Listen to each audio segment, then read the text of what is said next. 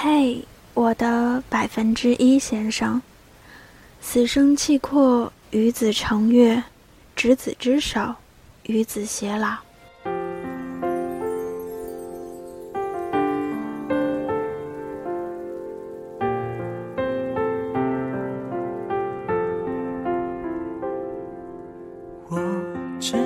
张爱玲说过，这首诗实在是最悲哀的一首诗。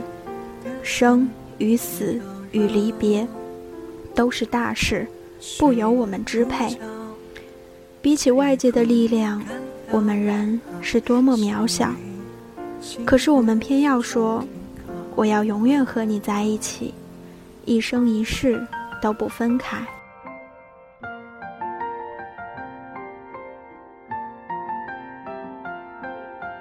读到南康的文章是一个晚上。在微博上看到了那篇《我等你到三十五岁》。南康啊南康，三十五岁太久，湘江的水太凉太凉。你只身在遥远的天堂，而他和一个女人，或许还有孩子，在家的天堂。南康，你等的可后悔？时间停留。如果决心放手，请摇摇头。我愿心如止水，陪你到最后。世俗赞美爱情，却从不肯承认爱情。何为对？何为错？相爱七年，七年的朝夕相处，却因为世俗的眼光而分离。南康选择了死亡，而她的老公。选择了逃避。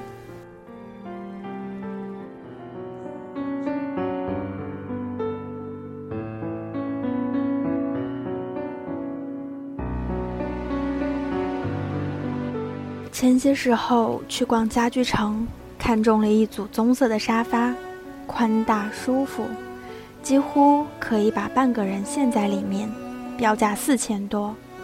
我对老公说：“买来送你啊。”当结婚礼物，他诧异的看我一眼，说：“胡说。”然后很感兴趣的去研究一个小茶几，这么明显的掩饰，连我都看得出，实在太多余。可是除了这个，他大概也没别的事情好做，没别的话好说。我看着他的背影，微微一笑。其实他不知道，我并不是在赌气。也不是要故意用话刺他，我是真的想买些东西送给他。到了终点站，下公车，已经是黄昏时分，我们安步当车，慢慢往回走。歪过头去看他的侧面，金黄色的夕阳涂抹在他的脸上，柔化了轮廓。可以很清晰地看到他鼻翼两侧淡淡的绒毛。老公毛发重，除了两鬓和下巴泛青外，就连脸颊和喉结上方都有汗毛。我一直努力说服他刮这两个地方，可是他不肯，怕刮过后胡须变硬，到时候整张脸的下半部都会变成青色，像戴着半个面具。回到家里时，行李箱就摆在客厅，他接着去收拾，我装作没看到。什么东西是他的，什么东西是我的，他总还分辨得出。老公仰面躺在床上，我趴在他身上，向上凑凑，把自己的脸贴到他脸上，他大概也很享受，在我脸上蹭了蹭。对我来说。拥抱是很重要的事情，肌肤相亲，耳鬓厮磨，这两个词造得真是好。从一九九九到二零零六，七年的时间，爱着这个人，像已经变成了自己身体的一部分，理所当然的存在着。有时候甚至感觉不到，可要是真的到了割掉的时候，会舍不得。疼，想哭。老公问我以后会不会喜欢别人，这实在是个太沉重的话题，我只敢拿它来开玩笑。会吧，我说，没准哪天突然就和别人天雷勾动地火，然后干柴烈火一泻千里。老公被我逗笑了。我知道你喜欢什么样的，成熟稳重，总之是要像个擎天柱似的挡在我前面就对了。这句话以前也有同学说过，将来一定要找个压得住你的才行。大概是因为有时候实在太过于孩子气，和宿舍的同学熟悉了以后，会经常和他们捣蛋恶作剧，还好没人计较。只是笑得很没奈何的样子。我说：“何止？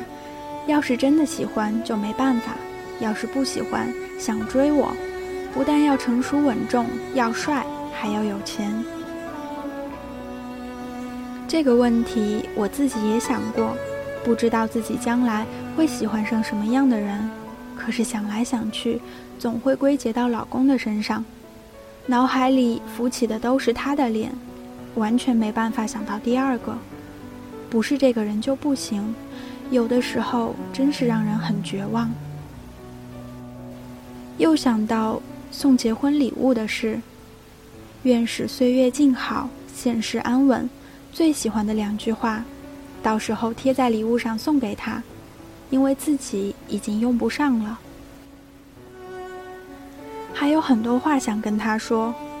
如果有一天你过不下去了，来找我也可以，我等着。在他心里埋下种子，让他内疚，让他时时刻刻念着我的好，让他知道自己还有后路可以走，所以会受不了委屈。等一有机会，这粒种子就会生根发芽，然后我去收割。可是也很想对他说。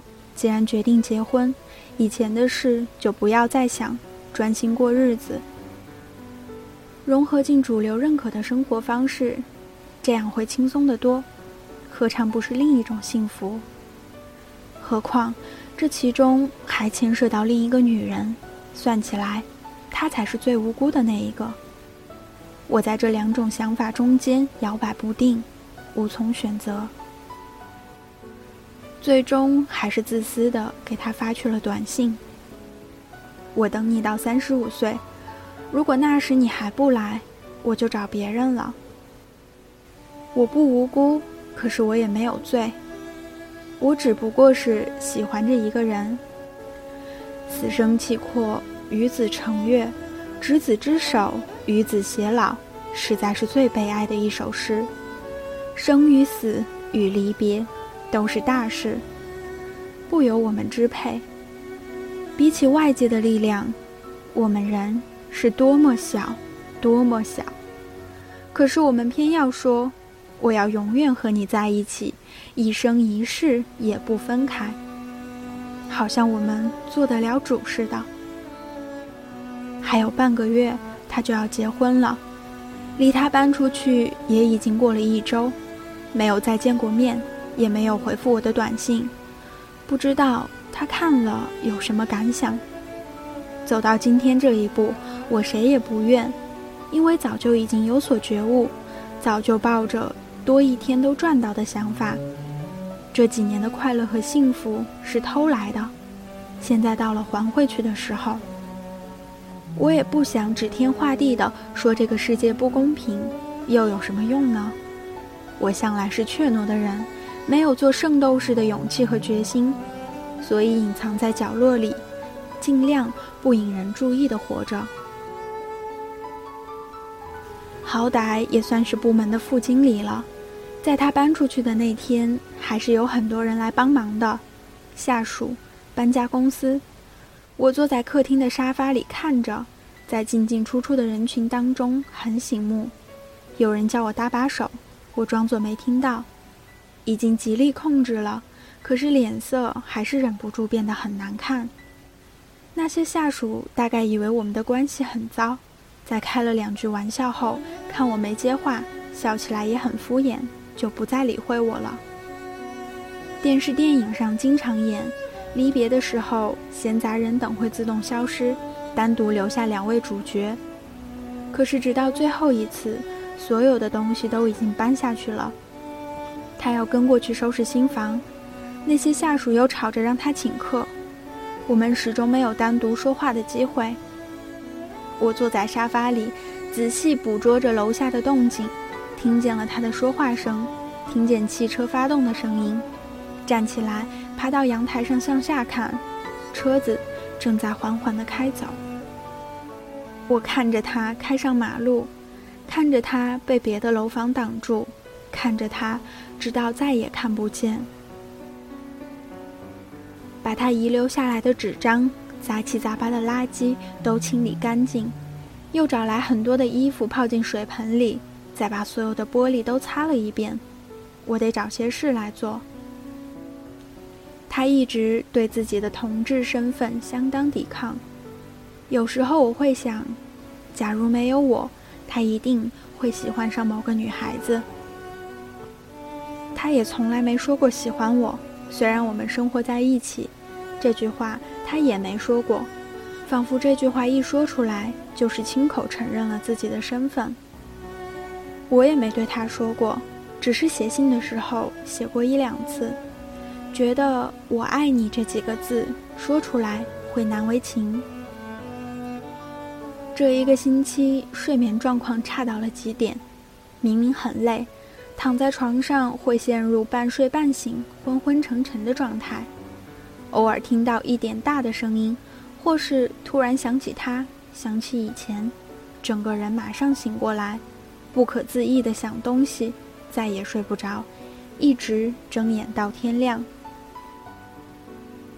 试过几次在半夜起来看书或者是上网，不到半个小时又会觉得疲倦，躺回到床上，却还是没有办法入睡。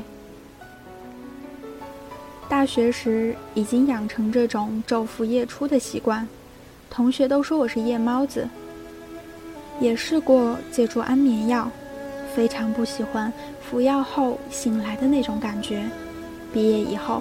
这个习惯已经慢慢纠正过来，最近却又有重犯的迹象。很久以前就听过的故事：一个寡妇，每天夜里都会将一百枚铜钱随手撒出去，然后一枚一枚的找，墙角、床底，等全找到，差不多也就天亮了。知道他是因为寂寞，可也只是知道而已。没办法感同身受。如今再回想起这个故事，才觉得悲悯。现在自己也差不多是这种处境，晚上睡不着，可是起来后又会发呆，并不会觉得特别的难过，只是茫茫然的，不知道做什么才能打发时间。除了寂寞，他什么也没留下。想起以后。也许还要过这样好多年，就使人觉得恐惧恐慌，所以会害怕。也许不可能坚持到三十五岁了。以前在学校还是大一，住在同一个宿舍，正是两人最蒙昧不明、最让人愁闷的时候。有一天晚上，在睡梦中突然很响亮地喊了两次他的名字，然后醒过来。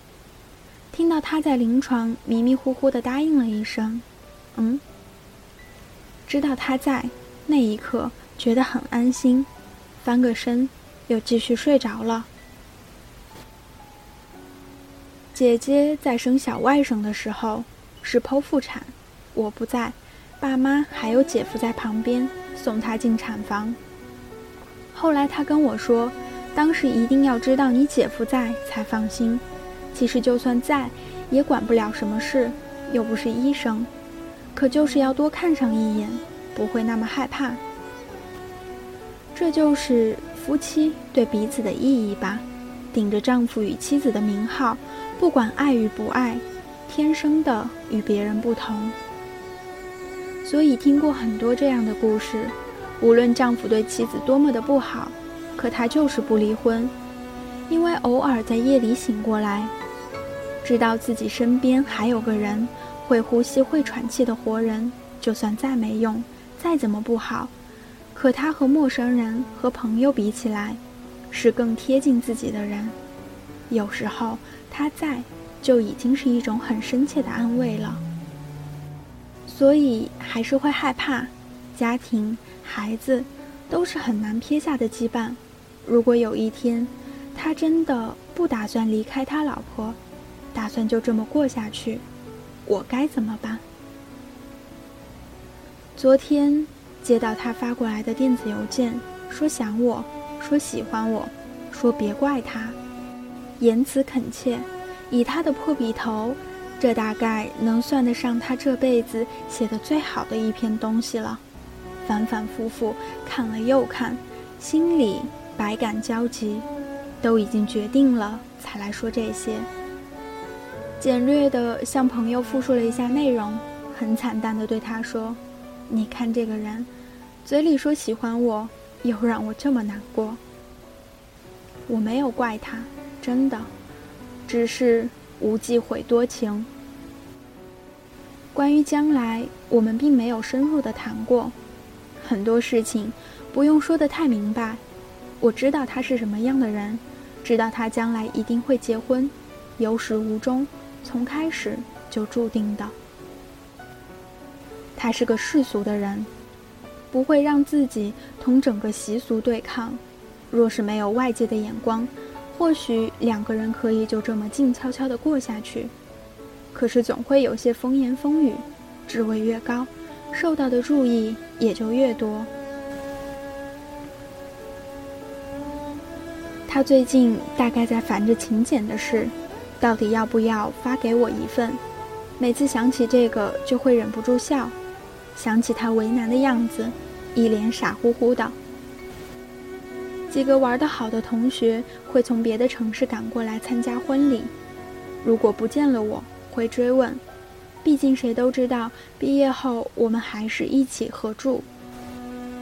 最终还是决定不去了。他就要和别人结婚，他不能期望我笑着说恭喜百年好合，太残忍的要求。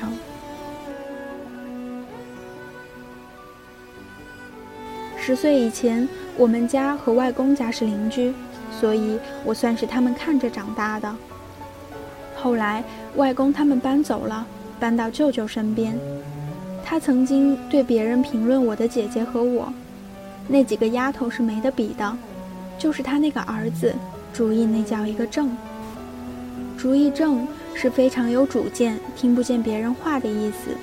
不知道怎么得了这个评价，我妈也同意，说我一条道走到黑，不撞南墙不回头。尤其现在年纪大了，他更是不太管我，只是偶尔会催促我赶快找个女朋友。说男人要是没女人照顾，寿数会短很多。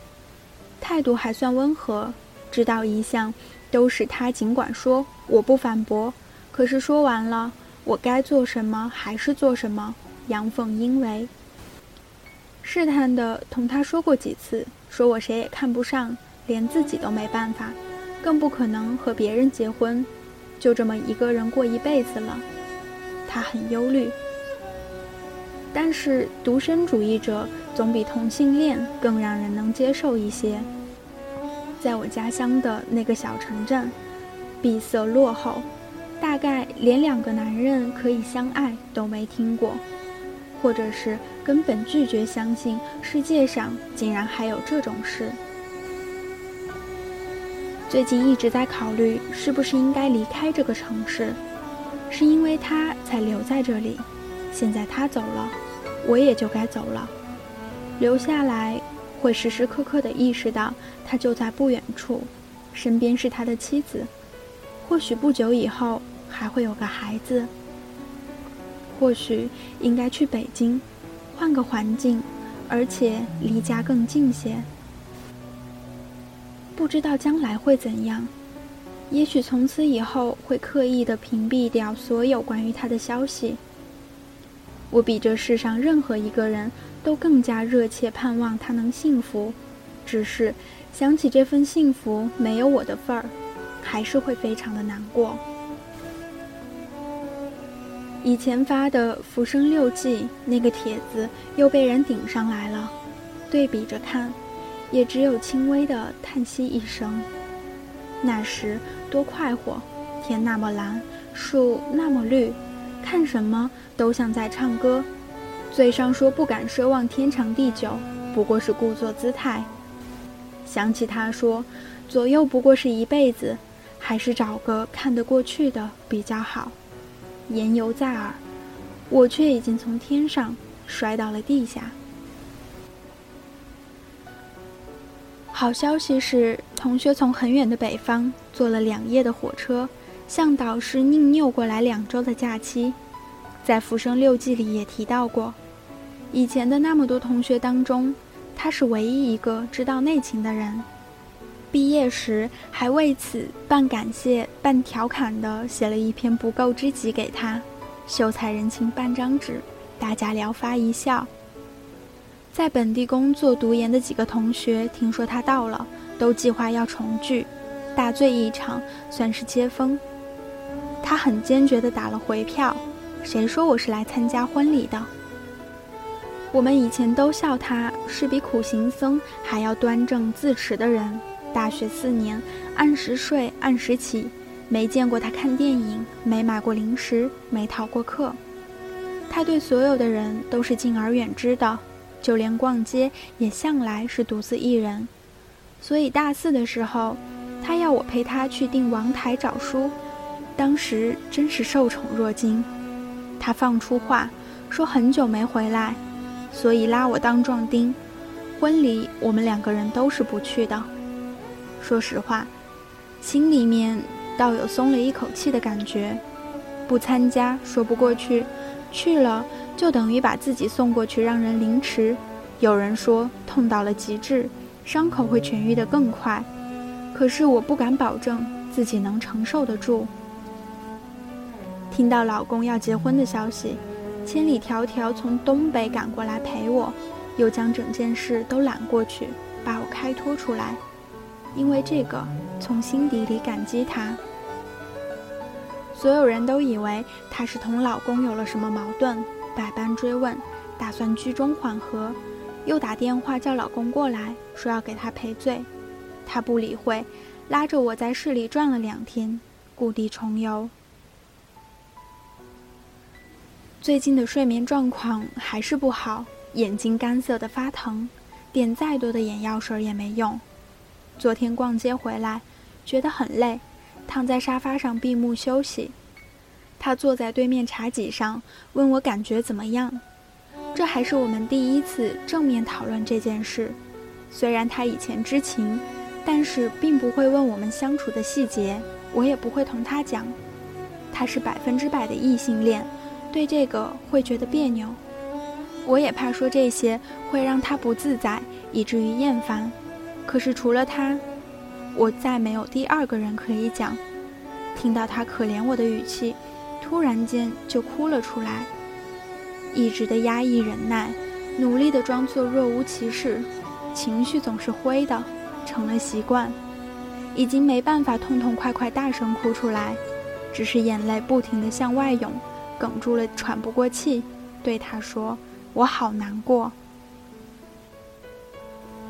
他无话可说，两个人的事，即使是再好的朋友，能插手的程度也有限。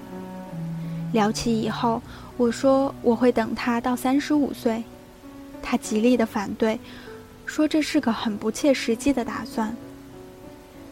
感情本来就是件不切实际的事，喜欢这个人，不是因为他好他帅，或者是他有钱，而且他根本不帅，也没钱。我比别人更加清楚地认识到我老公的种种缺点，他拖拉，总是要等事情迫在眉睫才肯动手；他笨，老是学不好英语，还有点油滑。可就是喜欢上了，不知从何而起，也没有附加的条件。南康，南康，快点长大。回帖里有人这样说：“我可以长大，可以和很多人一样。”找个合适的人过下去，或许不是很喜欢，可是日子久了，彼此间总能培养出一点真情，或者很轻易的说分手，重新再找。要不就干脆做个最实际的人，在今夜拥抱接吻，天亮就成陌路。我当然可以，我只是怕所有的抵不过这一个，因为不是他，醒来后只剩下加倍的空虚寂寞。所以很多时候不是愿意等下去，而是不得不等下去。知道能让自己这样喜欢着的人，这辈子都不会再遇到第二个了。人们常说，时间才是最伟大的。一切都会被它消磨殆尽，无论是快乐的，还是悲伤的，最终都会过去。我只能慢慢向前走，也许很多年以后，再回忆起今天的种种，那时候，心里或许已经有了别人，或许还在等，可是已经不记得自己为了什么而坚持，又或许，他已经回到我的身边。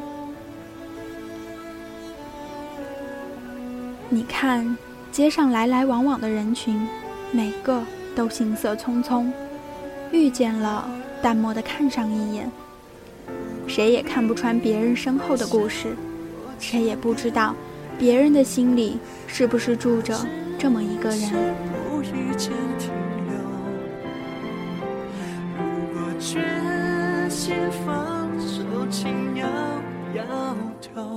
我愿心如止，追陪你到最后，